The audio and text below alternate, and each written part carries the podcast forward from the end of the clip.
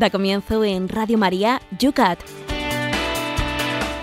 El Catecismo para Jóvenes explicado por el Obispo de San Sebastián, Monseñor José Ignacio Munilla.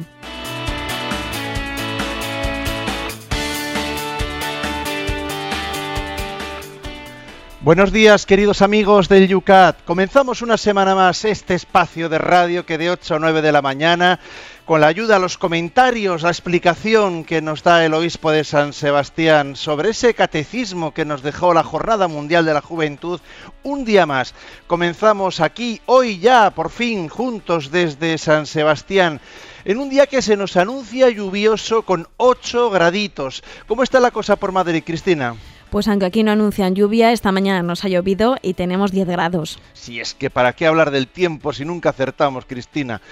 Vamos nosotros a comenzar, y antes de comenzar, por cierto, saludos de colores a todos los que han vivido con un servidor un fin de semana largo, encuentro de responsables nacionales, el octavo ya de cursillos de cristiandad. Un saludo nunca había visto en un espacio como el Escorial tanto entusiasta del Yucat, tantos jóvenes que siguen y también menos jóvenes que los vi yo por allí, que siguen este espacio diario de Radio María.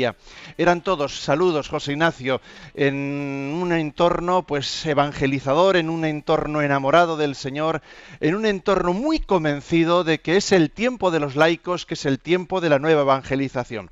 José Ignacio, hoy estamos como si fuera un 25 de marzo, día de la Anunciación.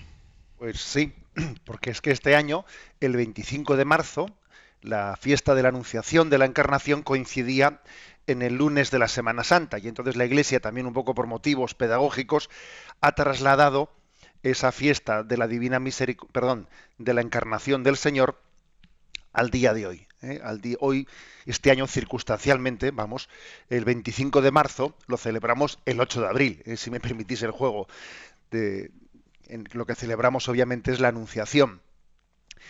Son eh, nueve meses los que faltan para el día de Navidad y en muchos lugares en el día de hoy, generalmente ha solido ser realizado el 25 de marzo, pero en el día de hoy vamos a realizar, también lo tenemos hoy aquí en San Sebastián, en una Eucaristía a la tarde, a las 7 de la tarde, bueno, pues vamos a realizar una celebración en la que descubrimos cómo la encarnación de Dios nos revela, nos descubre el valor de la vida. Hoy en día, para caer en cuenta de que la vida existe desde el primer momento de la concepción, el Señor presta un gran servicio. ¿eh? La encarnación de Dios es iluminadora, es reveladora de la dignidad de la vida. Porque si ese que se encarnó en el seno de María era el Hijo de Dios, no, va, no vamos a reconocer en él vida humana. Si el verbo estaba en él ¿no vamos a reconocer su dignidad humana además de su dignidad divina? O sea, es decir, que el hecho de la encarnación nos hace caer en cuenta, eh, caer en cuenta de que si, si alguien hubiese atentado contra ese embrión, ese embrión que estaba en el seno de María, ¿cómo no, cómo no, vamos a reconocerle su dignidad humana, siendo así que el que hubiese atentado contra él hubiese atentado contra el mismo Dios como se atentó después en la cruz. ¿no? Si era Dios y si reconocemos, eh, si la fe nos permite reconocer su identidad divina, ¿cómo no vamos a reconocer también la dignidad de de su identidad, de su naturaleza humana? ¿Eh? O sea que esto es lo que hoy, celebramos en este día en este día de, de, la encarnación que circunstancialmente estamos celebrando en este 8 de abril. Pues lo celebraremos con gozo, además un gran día siempre, todos los años en Radio María, con esa cita que tenemos todos al mediodía para consagrarnos a la Virgen en este día de la patrona de la radio, la Anunciación. Comenzamos sin más retraso un día más este espacio que le llamamos el...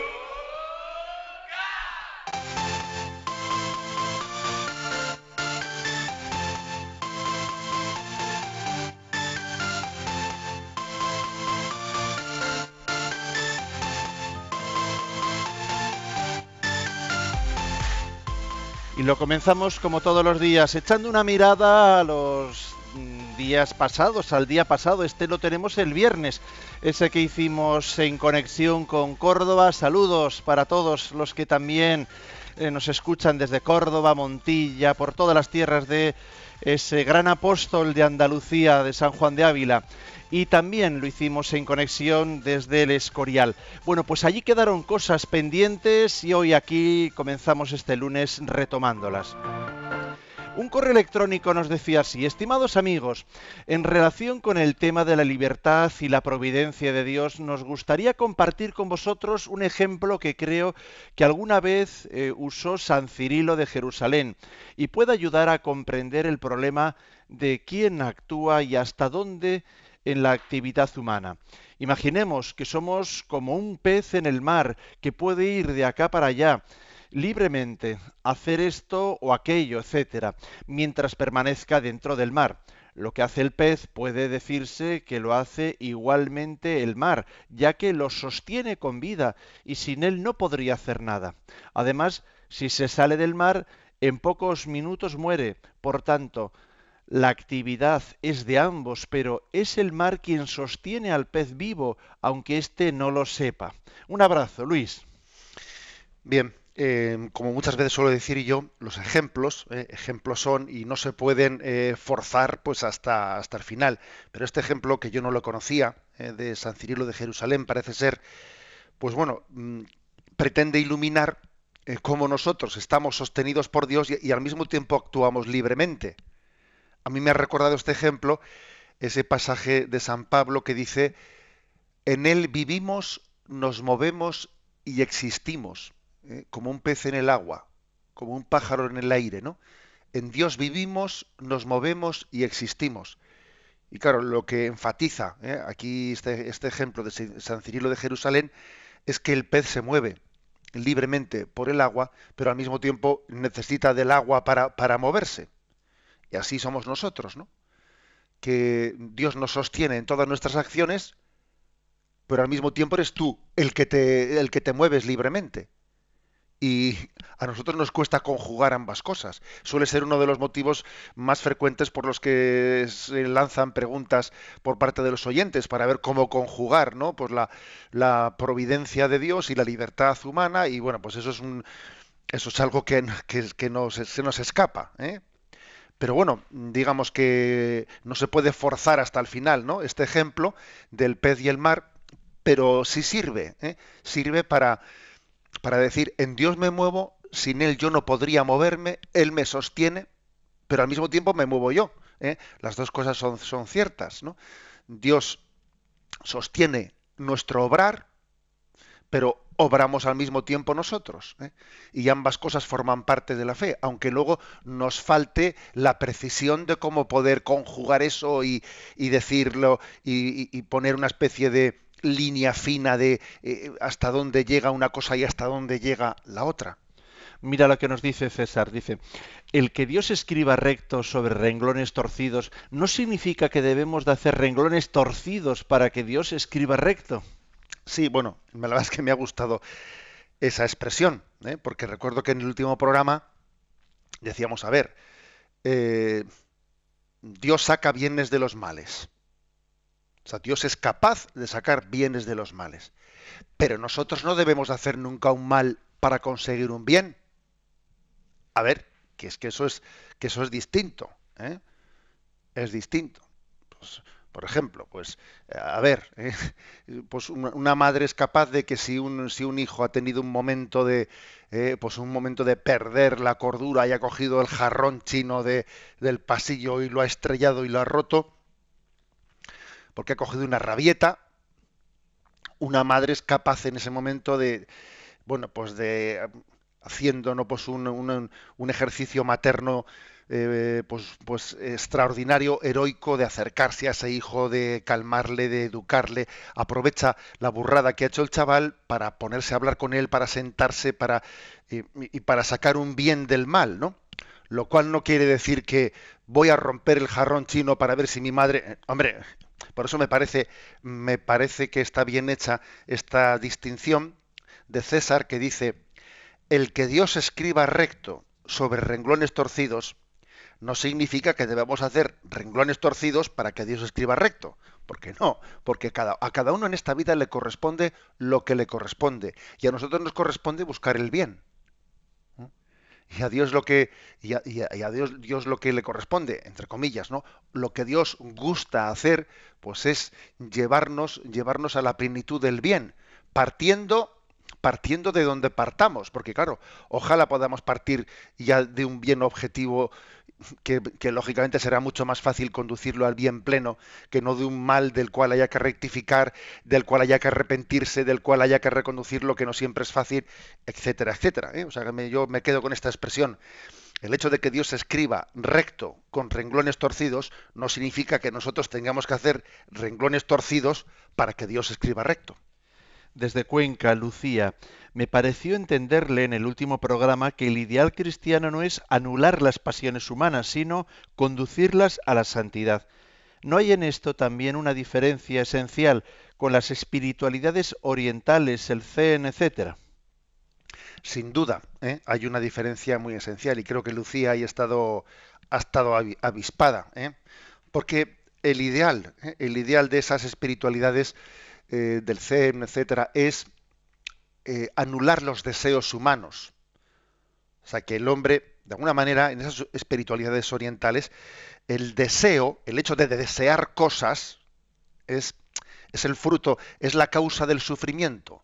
Entonces, eh, el ideal, ese ideal oriental, es no desees nada, quédate en un vacío. en el momento en que tú no desees nada, entonces es cuando alcanzarás la paz interior, etcétera. Es como un anular, ¿no? Anular la pasión humana. Cosa que no, es el ideal de Jesucristo. Uno ve el Evangelio y Jesucristo tiene pasión. ¿eh? Por ejemplo, en Gesemaní tuvo pasión. Pasión por la vida. Padre, si es posible que pase de mí este cáliz. O sea, es decir, Jesús lucha por la vida, se debate con una, ¿eh? con una y Jesús no está anulando sus, esa pasión de, supervivencia. No, no la anula. Lucha.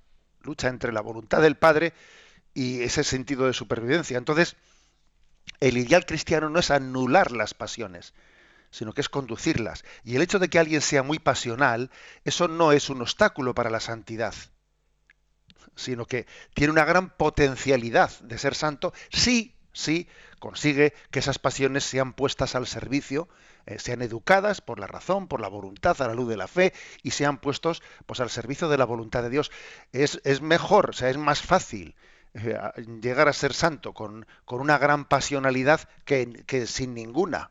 ¿eh? O sea, alguien que tenga, pues eso, ¿no? Una, pues un, como se dice así popularmente, alguien de cartón piedra. O sea, que no, que no, es que eso, es más difícil llegar a la santidad. La santidad supone eh, supone también poner todas las energías humanas al servicio, eh, al servicio del reino de Dios. Eh.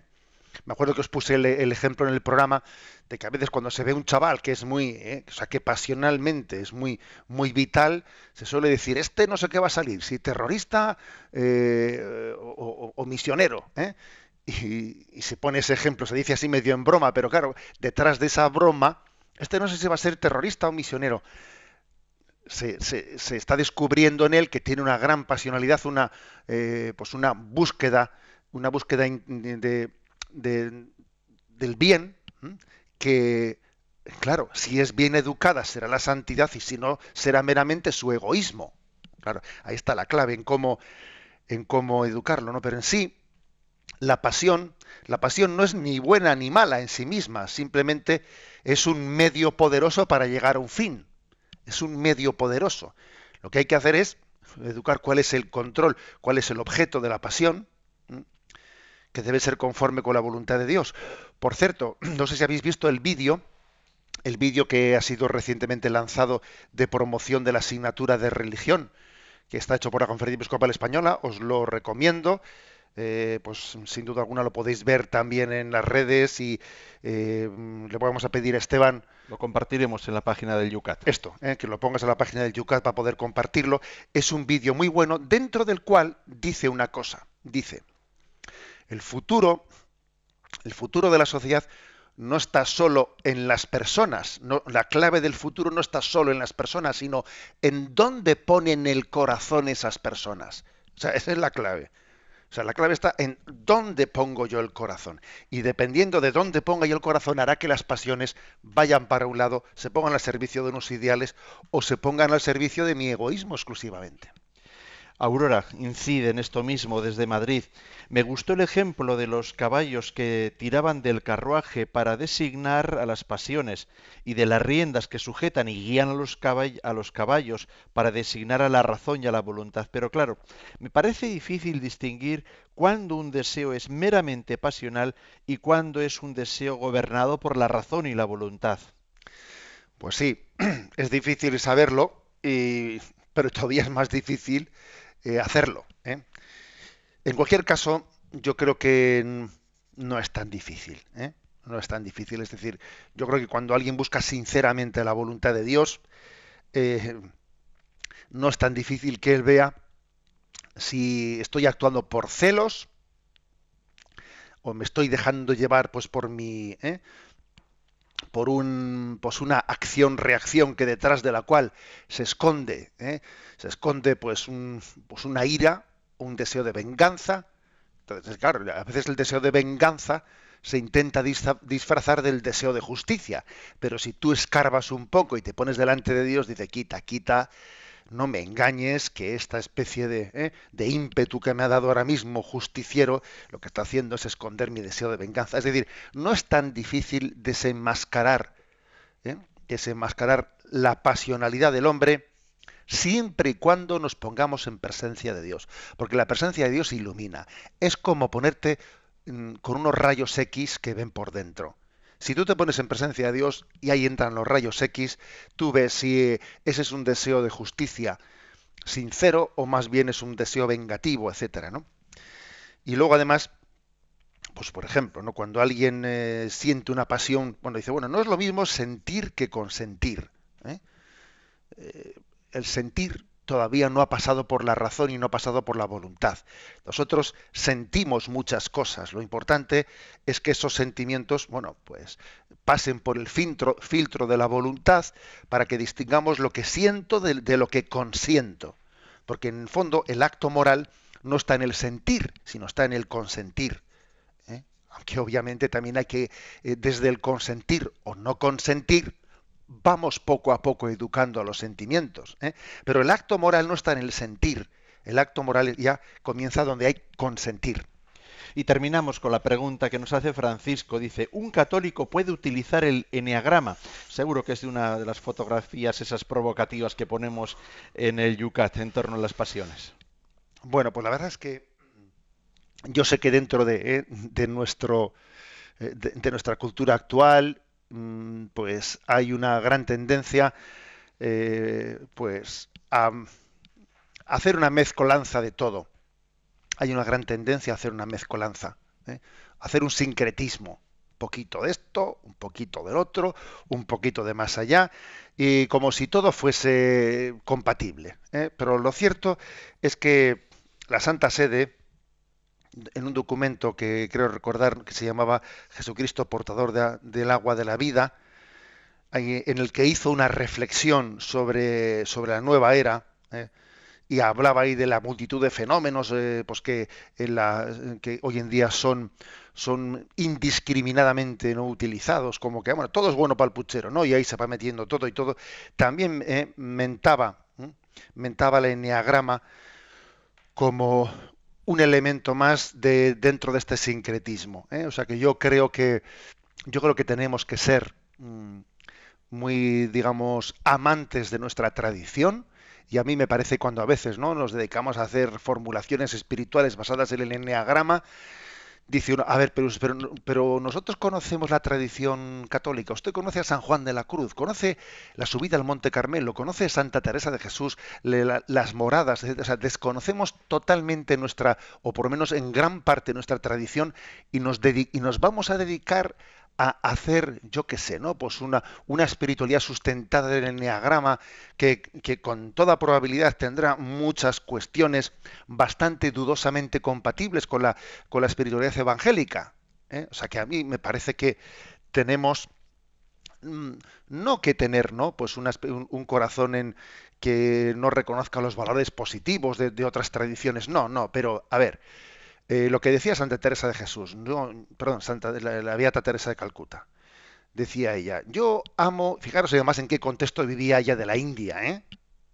Ella, siempre vivió en esos contextos orientales, pero nunca cayó en la tentación de confundir su espiritualidad. ¿eh? Ella, decía, yo amo y valoro ¿eh?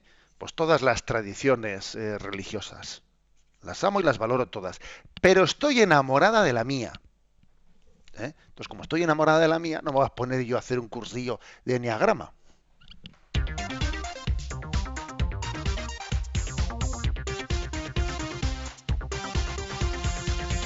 Son las 8 y 21 minutos, 7 y 21 minutos en las Islas Canarias. Sintoniza Radio María. Estamos en el programa UCAT. Y vamos con los puntos 4 que queremos tratar hoy, a ver si somos capaces. Vamos con el primero, el 925. ¿Qué es la conciencia? A ver, que, que, le han bailado a Esteban los números. El 295, ¿eh? No 925. 295. ¿Qué es la conciencia?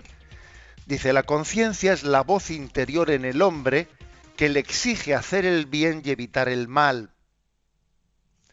Es a la vez la capacidad de poder diferenciar entre el uno y el otro es la conciencia que es testigo de la verdad, perdón, en la conciencia que es testigo de la verdad, Dios habla al hombre.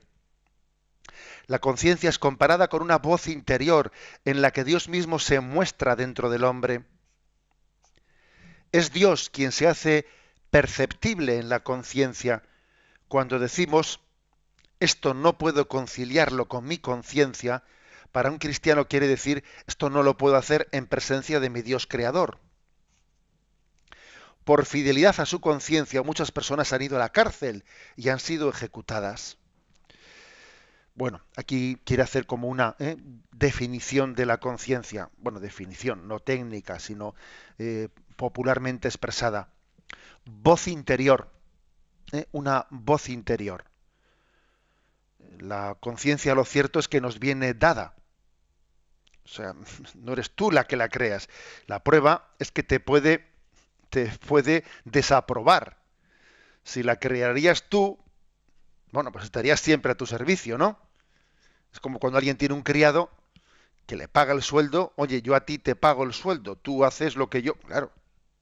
Pero este no es el caso por lo visto no le debes de pagar tú el sueldo a la conciencia, porque es que la conciencia no es un empleado que hace lo que tú le dices, no, no, es capaz de contradecirte. Hombre que se te contradice y te hace sentirte mal. ¿Mm? Luego, digamos, la conciencia, mm, por una parte, ¿no? Mm, me, me permite, o sea, me ayuda, me ayuda, me exige, me exige distinguir entre el bien y el mal, me exige hacer el bien y evitar el mal, diferenciándolo y no únicamente en teoría, sino en la práctica, yendo por un lado. O sea, la conciencia, la conciencia no se limita a una discusión teórica. no, la conciencia está poniendo, eh, está aplicando los principios a la práctica. O sea, la conciencia no es discutir como hay personas, ¿no? Que les gusta discutir por discutir. No, no. La conciencia va a la, a la práctica, a lo concreto. Tú ahora en concreto estás actuando bien. Es como la aplicación ¿no? de los valores o de los ideales a tu, a a tu caso concreto. Y, y, cuando percibimos esa voz, esa voz, los creyentes sin duda alguna, detrás de esa, de esa voz de la conciencia, descubrimos la voz de Dios. Existiría la posibilidad, ¿no? De quien no crea en Dios, de, de descubrir que existe la conciencia hay personas que incluso sin haber creído en la existencia de Dios, obviamente han, hablado de la conciencia, diciendo aquí hay una voz dentro de mí que yo no me doy a mí mismo, que no sé, que es difícil explicarla sin el alma. Es difícil explicarla sin Dios, pero bueno, hay personas no creyentes que han constatado su existencia. O sea, me contradice mi conciencia. ¿eh? claro, para nosotros eso, eso es una, un argumento de la existencia del alma y de la existencia de Dios, porque a ver, si yo soy meramente biología, si soy un puro animal, si soy, si, únicamente me explico por unas leyes biológicas, ¿cómo puede haber algo en mí que me contradiga? Eh, no lo sé, me parece muy difícilmente explicable sin la existencia del alma y la existencia de Dios. Pero bueno, está bien que, eh, que también haya, haya, personas que reconozcan la existencia de la conciencia, aun cuando no reconozcan la existencia de Dios, porque están abiertas ¿no? a algo, no sé, a un valor que supera meramente las leyes biológicas, están abiertas y eso les puede abrir el camino hacia Dios. Pero nosotros desde el punto de vista de fe creyente percibimos detrás de esa voz de la conciencia una presencia oculta de Dios. Una, perdón, una presencia oculta de Dios que dentro de nosotros nos ilumina, nos guía. Esto, esto es correcto, esto no es correcto. O sea, Dios, Dios habita dentro de nosotros, de manera que la conciencia es la aprobación o desaprobación de, nuestro, eh, de nuestra vida moral ante la presencia de Dios. Y dice aquí el Yucat algo muy interesante. Decir esto no lo puedo conciliar con mi conciencia o mi conciencia no me permite esto es tanto como decir esto no lo puedo hacer en presencia de Dios. O sea, en presencia de Dios yo siento que, como cuando muchas veces hemos, hemos dicho, ¿no? uno es un niño y sabe que en presencia de su madre o de su padre determinada cosa no la puede hacer. Necesita, para poder hacer algo incorrecto, tendría que escaparse de la presencia de su padre y de su madre. Y no solo por, por el tema del castigo, ¿eh? no, no, no, sino porque sabe que no, mm, no tendría paz, o sea, sabe que está obrando mal y los ojos de sus padres, bueno, pues eh, le, le están recordando el mal que realiza. Bueno, pues algo así, ¿no? Algo así es lo que, lo, que es la conciencia. O sea, para obrar mal hace falta ahogar la conciencia, hace falta, a ver, que bajen las persianas, que no quiero que haya, que haya luz. O sea, yo sé que eh, si entra la luz me voy a sentir acusado por ella. Con lo cual, si yo estoy ahora odiando, quiero, no, no quiero que venga una luz a decirme estás odiando, sino yo quiero. Eh, o sea, existe algo así, ¿no? Para poder actuar, para poder actuar mal, perdón, hay que bajar las persianas es necesario bajar las persianas de la conciencia para no permitirle a Dios que nos mire, para no, mm, no aceptar la presencia de Dios. Luego hay un pecado contra la conciencia, ¿no? Un pecado contra la luz de la conciencia, detrás del cual lógicamente hay un pecado que es ofensa al amor de Dios. Pero es, algo así como si el hombre dijese cuando peca contra su conciencia, que apaguen esa luz que me molesta, que bajen las persianas. Bueno, pues esta es la manera, ¿no? Em, que se explica aquí esto. Santo Tomás de Aquino dice esta expresión, todo lo que sucede contra la conciencia es pecado. Cuando uno actúa contra su conciencia, está pecando. Claro, detrás de ese pecado está una ofensa a Dios, porque Dios está presente en la conciencia. ¿eh? O sea, que no es que sea... A ver, entonces, ¿qué pasa? ¿Que el pecado qué es? ¿Actuar contra la conciencia o actuar contra la voluntad de Dios? No, es que detrás de uno está el otro. ¿eh? Y se puede decir perfectamente lo de Santo Tomás de Aquino, todo lo que sucede contra la conciencia es pecado, y también podemos añadir, y siempre que actuamos en contra de la conciencia, estamos ofendiendo el corazón de Dios. Eh, estamos ofendiéndole. Bien, damos un paso más al siguiente punto.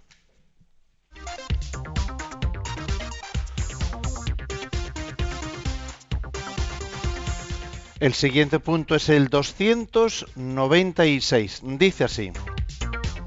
¿Se puede obligar a alguien a hacer algo contra su conciencia? La respuesta, nadie puede ser obligado a actuar contra su conciencia mientras su acción se sitúe dentro de los límites del bien común. Quien pasa por alto la conciencia de un hombre, la ignora y la presiona, atenta contra su dignidad. Pocas cosas hacen más hombre al hombre que el don de poder distinguir por sí mismo el bien y el mal y poder elegir entre ellos. Esto es válido incluso cuando la decisión vista desde la luz de la verdad es errónea. Si una conciencia se formó rectamente, la voz interior habla en, coincidencia con lo que es razonable, justo y bueno ante Dios. Bien, em, lo, que, viene aquí a, a subrayar es que si la conciencia, ¿no?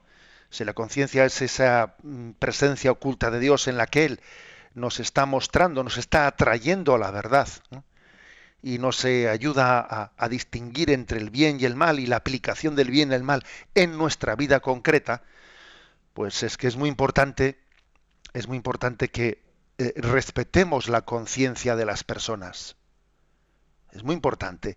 El bien, el bien no es únicamente eh, un bien objetivo, sino que también es un bien que tiene que ser descubierto personalmente por, ¿eh? las personas. Por ejemplo, ¿eh? esto es como siempre, vamos al caso del ejemplo de la familia, que es el más próximo para hablar de la relación de Dios con nosotros.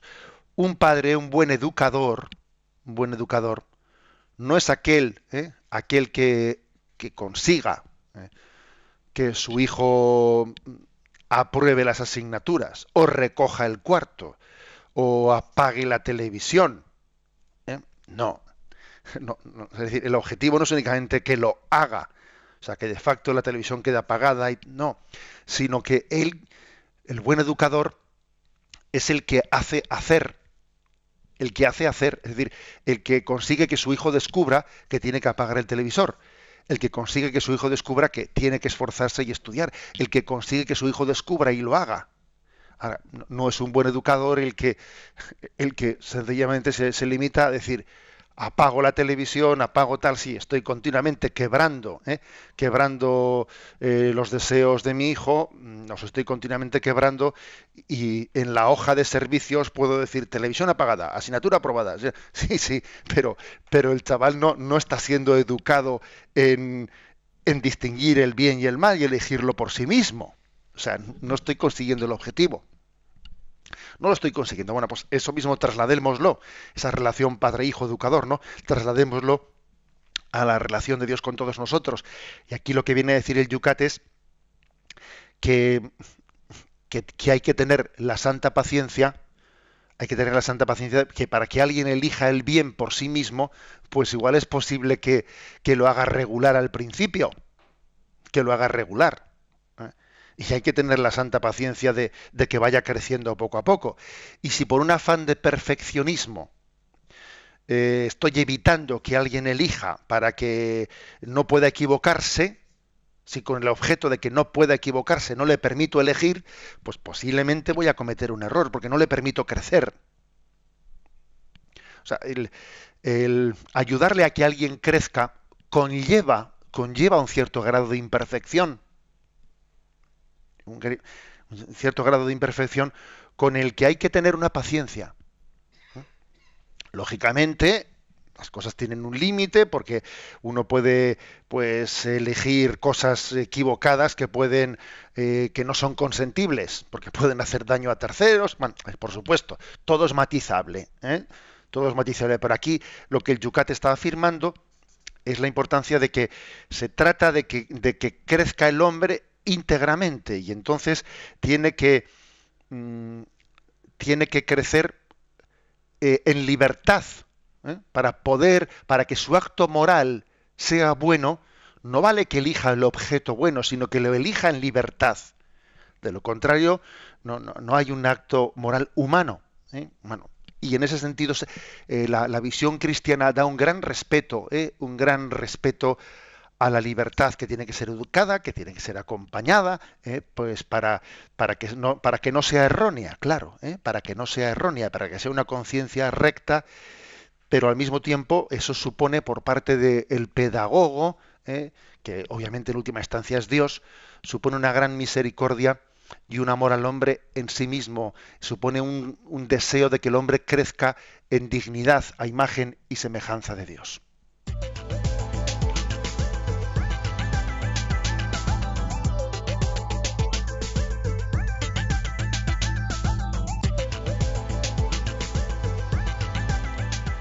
Son las 8 y 34 minutos, 7 y 34 minutos en las Islas Canarias. Sintoniza Radio María. En este día en que celebramos la Anunciación, la Encarnación, vamos a abrir nuestras redes sociales para vuestra participación. Lo podéis hacer en los canales habituales. En Twitter no tenéis más que hacer vuestra pregunta citando a arroba obispo munilla. En la página de Facebook la encontráis enseguida, la de este programa, Yucat Radio María. También podéis mandar un correo electrónico a yucat@radiomaria.es y también tenemos abierto para todos vosotros el teléfono de Radio María. Para participar en directo 91 153 8550 91 153 8550 en esta jornada que lo es mariana y también, por cierto, cristológica 100%, vamos a saludarle a la Virgen, a nuestra Madre, a la Inmaculada.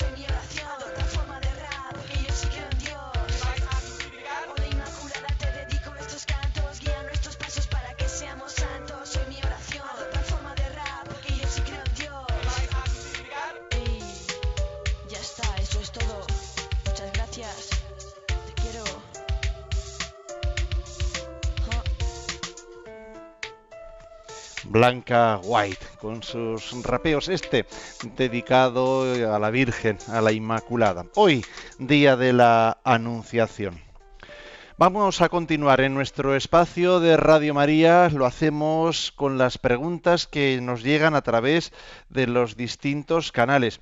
Por ejemplo, al yucat.radiomaria.es nos llega Ramón, nos dice, eh, durante esta Pascua escuché a un sacerdote decir que la resurrección no fue física sino espiritual.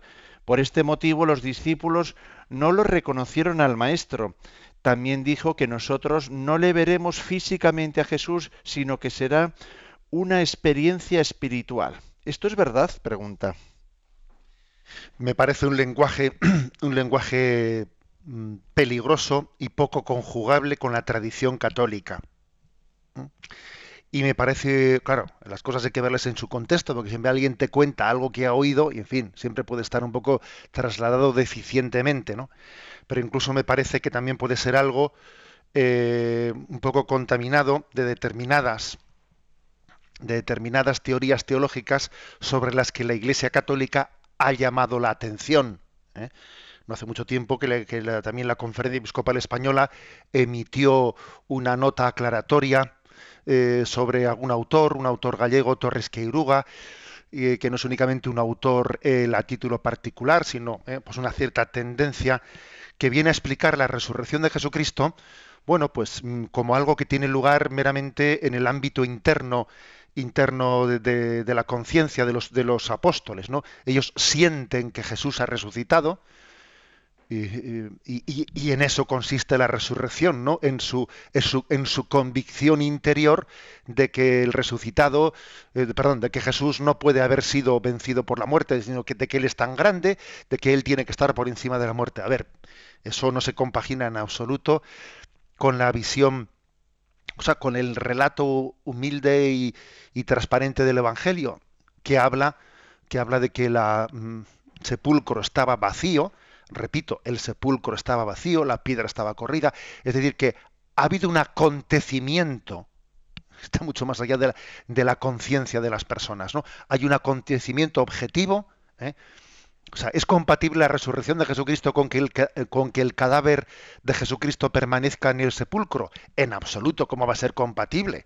¿Cómo va a haber, cómo va a haber resucitado Jesucristo si el cadáver está en el sepulcro? ¿Eh? O sea, es decir, esto hay que afirmarlo con, con claridad y la Iglesia ha, emitido ¿eh? notas aclaratorias pues para dar a entender que lo contrario es contrario a la fe.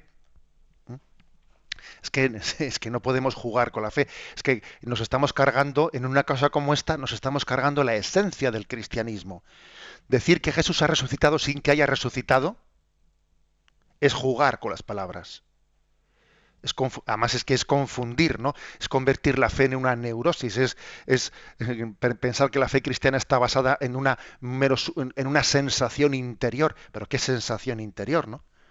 Y además vemos claramente que los apóstoles no eran unas personas más bien crédulas, que es, todo lo contrario, eran más bien incrédulos y es el acontecimiento objetivo ¿eh? de las, del sepulcro vacío, etcétera, el que entró en el sepulcro, lo vio vacío, vio las vendas en un lado y entonces vio y creyó. Es que, más claro, agua. Es que el Evangelio, mm, nos, fijaros el Evangelio de ayer de Tomás, porque has visto, has creído, trae tus manos, toca mis llagas, mira el agujero de mis clavos, porque has visto, has creído. Dichosos los que crean sin haber visto. Los apóstoles son son fundamento en la fe en la Iglesia porque han sido testigos de la resurrección, porque han visto y tocado al resucitado. Dice, lo, dice el Hechos de los Apóstoles, nosotros, los que hemos comido, los que hemos bebido con Él después de la resurrección, o sea, Él ha tenido la misericordia de dejarse ver, tocar, palpar, de comer con los apóstoles. Y eso que obviamente, pues, pues eh, un cuerpo resucitado en sí está más allá de las leyes de la materia, pero sin embargo ha tenido la misericordia de dejarse tocar y palpar precisamente para sacudir nuestra incredulidad. ¿eh? Luego, vamos, no estoy juzgando ese caso concreto que expone el oyente, porque es que hay que escucharlo directamente para poder juzgar a una persona, pero sí que hay que tener cuidadito con estas teorías que se nos infiltran, que son totalmente contrarias pues, a la fe católica. Vamos a dar paso a Cristina, que tiene algunas preguntas de los oyentes. Buenos días, monseñor. Pues la primera es de Santos de Colmenar Viejo. Quiere que le dé unas pautas para poder ayudar a una persona que tiene una conciencia escrupulosa. Cómo poder educar esa conciencia para que no tenga, no le parezca todo pecado, para que no viva con esa, con esos escrúpulos. Y después tenemos otras dos preguntas, si quieres se las hago después. De acuerdo. Eh, vamos brevemente porque se nos pasa el tiempo. A ver, el educar a las personas que son tentadas de escrúpulos es algo duro que exige mucha paciencia, porque las personas escrupulosas no suelen distinguir entre el sentir y el consentir. Ay, ¿qué sentido esto? Ya he pecado. A ver, que es que no es lo mismo sentir que consentir. ¿eh? Entonces, mm, quizás ante una persona escrupulosa mm, que está en una crisis fuerte, tiene que haber un voto de confianza ¿eh? en, su director espiritual para que le diga, mira, dame un voto de confianza y hasta que salgas un poco de esa especie de, de, noche interior, de escrupulosa, permíteme que yo te, te, guíe y te diga, no hagas caso a esto, eh, haz caso a esto otro. Es decir, puede hacer falta que el escrupuloso sea guiado por alguien que, que en el que dé un voto de confianza hasta que salga ¿no? de, de y aprenda un poco a discernir desde una conciencia más recta y no enferma para entendernos ¿no? porque hay algo de enfermedad ¿eh? cuando una escrupulosidad es tremenda bueno puedes, puedes llegar a ser un sufrimiento muy grande pero puede ser bueno ¿eh? que haga como un acto de confianza en el, en el guía espiritual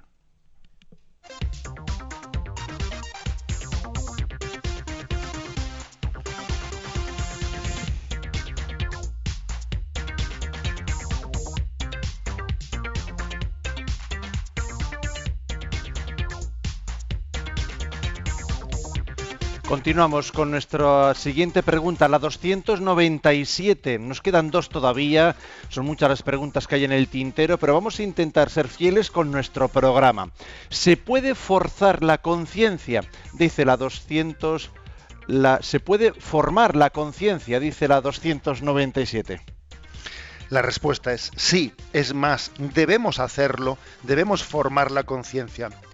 La conciencia que todo ser humano tiene por nacimiento puede ser conducida en mala dirección o adormecida. Por eso debe ser formada para llegar a ser un instrumento cada vez más sensible de la actuación justa. La primera escuela de la conciencia es la autocrítica, a la luz de la verdad sinceramente buscada, pues los hombres tenemos la, inclinación a juzgar a favor nuestro la segunda escuela de la conciencia es la orientación al buen obrar de los otros. La formación correcta de la conciencia conduce al hombre a la libertad de hacer el bien conocido rectamente. La Iglesia, con la ayuda del Espíritu Santo y de la Escritura, ha acumulado en su larga historia mucho conocimiento acerca del buen obrar. Pertenece a su misión enseñar a las personas y darles también directrices. O sea, sí hay que educar la conciencia. La conciencia nace o se, hace, las dos cosas. La conciencia es natural, pero la conciencia hay que formarla. Las dos cosas. Nace o se hace, las dos cosas. ¿eh? Entonces, es, un, un, deber muy importante la educación de la. Hay que invertir en la educación de la conciencia, es la mejor inversión que podemos hacer en nuestra vida. Y a veces pecamos de no haber invertido el esfuerzo y el tiempo en educar bien nuestra conciencia y recurrimos a, a mí es que mi conciencia no me remuerde. Perdona, tú el problema que tienes es que tienes una conciencia absolutamente encallecida. Claro, encallecida porque no, porque no te has dedicado a formarla, porque te has casi has manipulado tu conciencia haciendo de ella un colchón en el que sentirte cómodo. Entonces, claro que uno puede ser culpable de que no le remuerda la conciencia. A mí no me remuerde la conciencia, ya, pero es que es que la has anestesiado, majo es que te has dedicado ¿eh? a darle chupitos eh, hasta que la, es que la tienes borracha. Es que, claro, uno puede ser culpable de que la conciencia no, no, le remuerda. Claro que sí. Entonces, ¿cómo, cómo se, se educa? Eh? Se educa para que no esté orientada en la mala dirección, dice aquí, para que no esté adormecida. Como digo yo, para que no tenga callo, para que no hagamos un callo ahí que ya no me remuerde nada, ¿no? ¿Cómo hacerlo? Y aquí el catecismo da dos, dos consejos. Primero, autocrítica. Es decir, que uno tiene que ser autocrítico. Que tenemos una tendencia tremenda, lo que dice el Evangelio, a ver la mota, ¿eh? al ver la paja en el ojo ajeno y, y, nos tragamos una viga que no tenemos en el nuestro. Dice, hipócrita, quítate primero la viga de tu ojo y entonces verás la paja en el ojo ajeno. Si es que el Evangelio es muy sabio. Si es que el Evangelio es mi sabio, si es que, claro, para poder educar la conciencia lo primero es tener una tendencia autocrítica.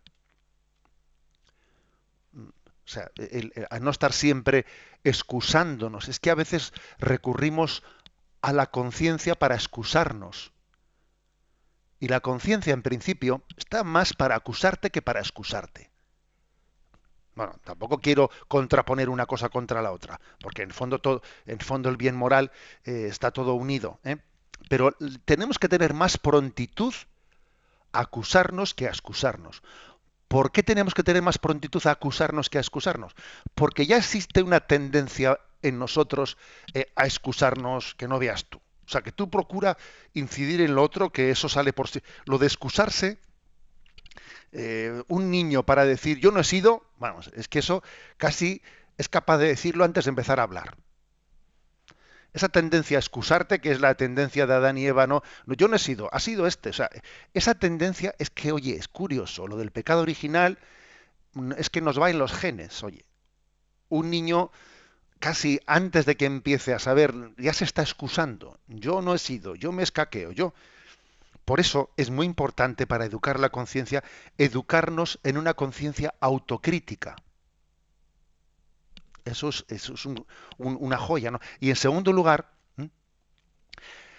aparte de la autocrítica, es eh, aceptar la orientación de los demás para el buen obrar. Es decir, yo no, no soy un autodidacta, es que también para poder ser autocrítico, uno necesita también eh, dejarse guiar por los consejos de los demás.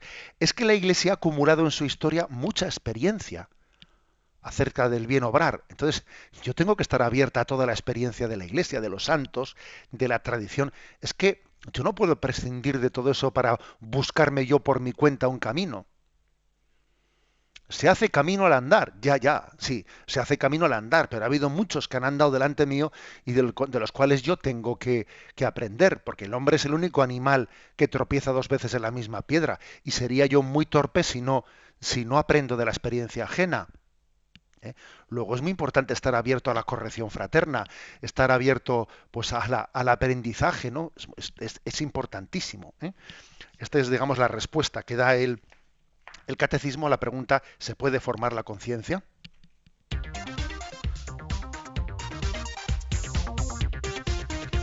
Y damos el último paso del programa de hoy, la cuarta y última pregunta, el 298.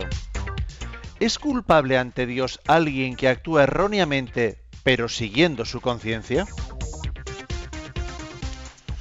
Y responde, no, si uno se ha examinado detalladamente y ha llegado a un juicio cierto, hay que seguir en cualquier circunstancia la propia voz interior, aun corriendo el riesgo de haberse equivocado. Dios no nos acusa del mal que se provoca por un juicio de conciencia erróneo no culpable. Por mucho que haya que seguir finalmente la voz de la propia conciencia, hay que ver claro que invocando abusivamente una supuesta conciencia, en ocasiones se ha falsificado, asesinado, torturado y engañado. El Yucat, como siempre, precisando. ¿eh? Es decir, a ver, uno tiene que seguir la voz de su conciencia. Y en principio, en principio, uno descubre la voluntad de Dios a través de la voz de la conciencia. ¿Puede equivocarse la conciencia? Claro que puede equivocarse. ¿eh? La prueba es que puede haber dos personas que digan, incluso igual lo dicen sinceramente, que en su conciencia ven que Dios les pide una cosa que es contradictoria la del uno con la del otro. Pues entonces si la, si la conciencia es la voz de Dios y a este le pide A y al otro le pide B, que son contradictorios, a ver cómo es esto. Porque Dios no hay más que un, un único Dios. O sea, es decir, la conciencia se puede equivocar. Y dice aquí una cosa, dice, uno tiene que seguir eh, un juicio que él entiende como cierto, incluso aun corriendo el riesgo de que esté equivocado. Si él ha hecho lo que, lo que estaba de su mano hacer para intentar conocer la verdad, ¿eh? repito, ¿eh? que aquí hay una, un condicional. Si él ha hecho lo que tenía que hacer para conocer, pues para conocer lo que es cierto, y se ha equivocado, él no obra mal, no obra mal. Dios no le va a reprochar el, error que ha cometido? Pues porque ha buscado sinceramente el bien y él tiene la obligación de seguir en conciencia, ¿eh?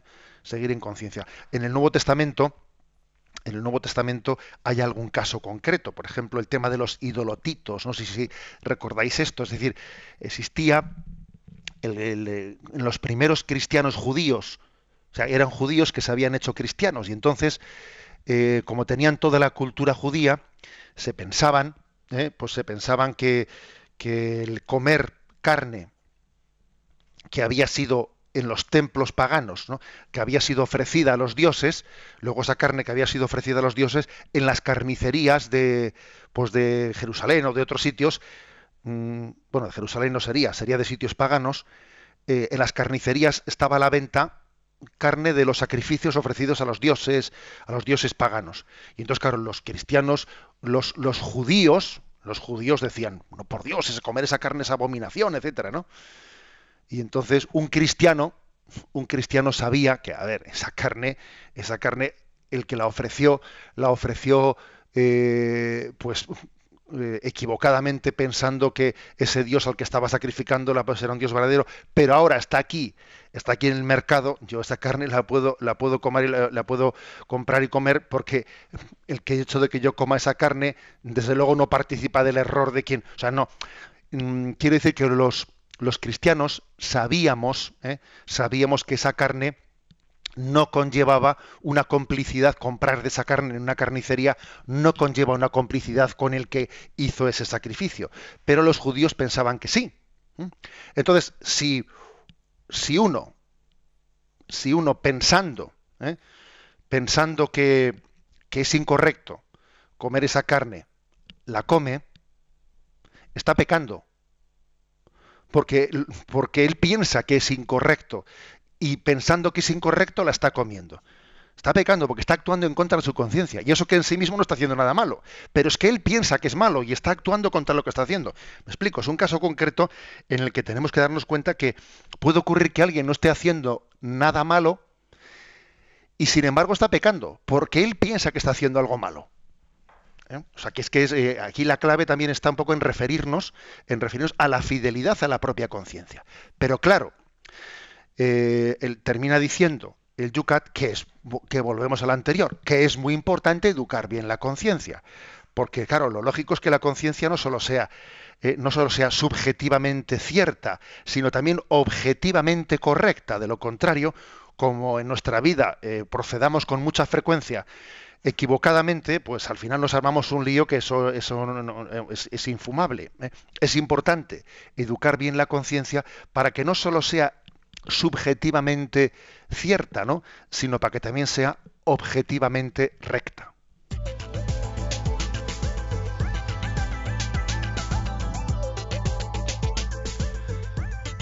Vamos a intentar dar, aunque no sea más que paso a una o dos preguntas para poder participar también así en esta segunda parte del programa, nuestros oyentes. Nos acaba de entrar un correo electrónico de Puri que nos dice, Buenos días. Yo en cuanto a la libertad me planteo muchas veces el sentido de muchos escritos que leo en el diurnal, la liturgia de las horas. Se habla de venganza, con espadas de doble filo. Eh, nunca entendí la inclinación a la violencia en tantos escritos de la Iglesia, nos dice Puri. Bueno, vamos a ver. Mm, yo creo que cuando uno lee la Sagrada Escritura, tiene que saber que ha habido eh, pues una una evolución, un desarrollo en la revelación. ¿eh? La revelación no ha ocurrido instantáneamente en un día, sino que ha sido muchos siglos a lo largo de los cuales ha habido una revelación progresiva. Y antes de que Jesús le dijese a Pedro, Pedro, guarda tu espada, que el que a espada mata, a espada muere, pues para que Jesús haya llegado en la cumbre de la revelación a decir eso, pues ha habido todo un recorrido, ¿eh? un recorrido en el Antiguo Testamento en el que el pueblo de Israel ha sido educado en la no violencia, pero poco a poco, ¿eh? o sea, poco a poco, luchando, luchando contra los pueblos eh, también crueles, ¿no? que le rodeaban a Israel. Israel ha ido, aprendiendo que Dios es padre protector que le salva de los peligros y hasta el punto de que al finalmente llega a poder entender, al principio no hubiese sido posible, que puede dejar caer la espada en el suelo porque Dios le protegerá. Pero claro, hasta que llega a entender eso ha habido un increscendo. ¿eh? O sea que es importante. Usted lea los salmos, lea con, plena fe, sabiendo que Dios ha sido eh, pues gran, eh, pues un gran maestro mm, en esa revelación de, del concepto de un Dios lleno de paz. Pero es que ese Dios lleno de paz se ha revelado protegiendo ¿no? al pueblo de Israel de unos pueblos que eran más poderosos que ellos. ¿no?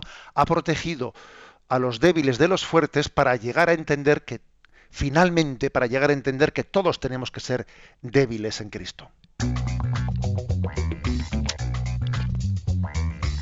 Mañana retomaremos todos estos temas y las preguntas que estáis ahí planteando en Facebook, las retomaremos y comenzaremos con ellas el programa del martes. José Ignacio, ¿qué puntos trataremos mañana martes? A ver, 299, ¿qué se entiende por virtud? 300, ¿por qué debemos cultivarnos a nosotros mismos? Y yo creo que vamos a, ¿eh? pues para que tengamos un poco de orden, vamos a, ver uno más. ¿Cómo se puede llegar a ser prudente? 299, 300 y 301. Recibimos la bendición para terminar esta jornada. La bendición de Dios Todopoderoso, Padre, Hijo y Espíritu Santo descienda sobre vosotros. Alabado sea Jesucristo.